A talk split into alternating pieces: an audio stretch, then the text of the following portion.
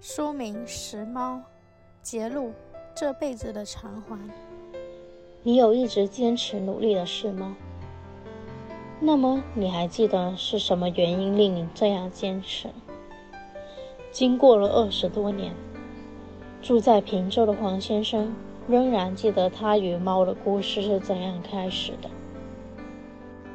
黄先生退休前是个公务员，从小到大很少接触猫狗，直到中年才养了第一只狗。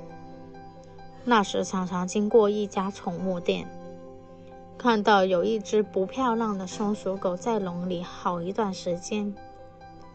好奇一问，知道它是寄卖的，但没人要，再卖不出去便可能被拿去人道毁灭。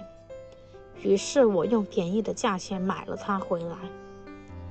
后来才发现它怀孕了，但生出来都不像松鼠狗。很像小魔怪。为了让这几只狗有更大的活动空间，他搬进了平洲。他很清楚，有街坊不喜欢他喂猫、救猫，但别人眼光如何与他无关。最重要是河水不犯井水。如果我懒，大家经过会闻到臭味，当然是我有问题。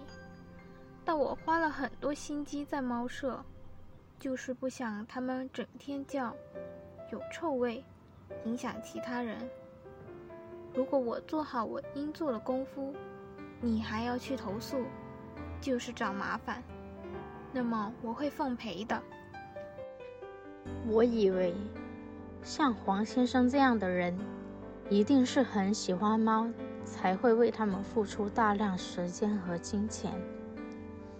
但他说并非如此。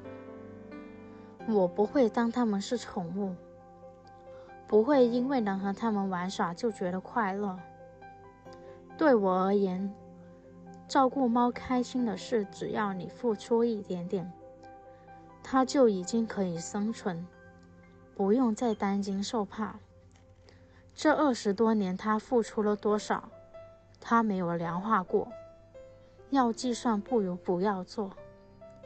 最高峰时，一个月花去三万元，但除去几十只狗、百多只猫，每一只能分到的其实很少。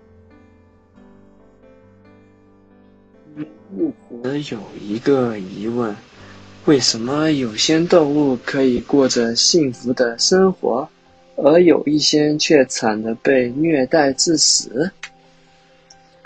最后发现。佛家思想能够为我解答，是因果报应。